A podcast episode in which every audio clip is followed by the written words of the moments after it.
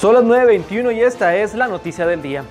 La comunidad estudiantil de la Universidad Autónoma de Nayarit impuso su necesidad de exigencia de respeto a su integridad con el llamado tendedero de la vergüenza, donde se exhibieron nombres y mensajes o situaciones de cómo fueron acosados. Por ejemplo, a algunas jóvenes el maestro les pedía para aprobar su materia algo más que estudiar y entregar trabajos. Principalmente la razón es para visibilizar que en la UAN sí existe el acoso y que esto afecta la forma en cómo las mujeres tomamos las clases.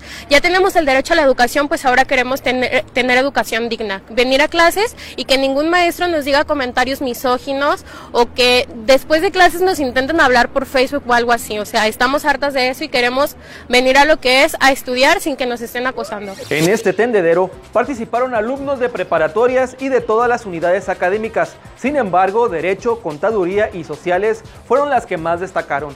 El rector Jorge Ignacio Peña reconoció que dentro de la UAN sí hay casos de acoso y hostigamiento. Hemos tenido pocos casos, pero lo que nos está faltando es la, cultura de la denuncia. Eh, una vez que logremos romper este cerco, estoy seguro que podremos tener eh, mayores canales institucionales para, para atender.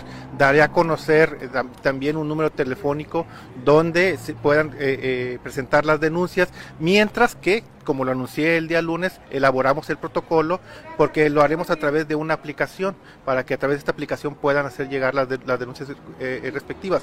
Pero insisto, eh, no vamos a esperar a las reformas, a que esté listo el protocolo, a que esté, esté lista la aplicación para atender las denuncias eh, en ese sentido.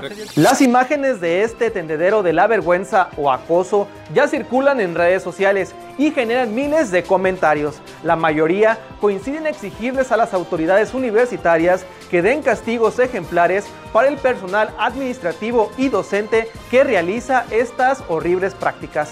Soy Gabriel Carrillo para Noticias 21, breve y contundente.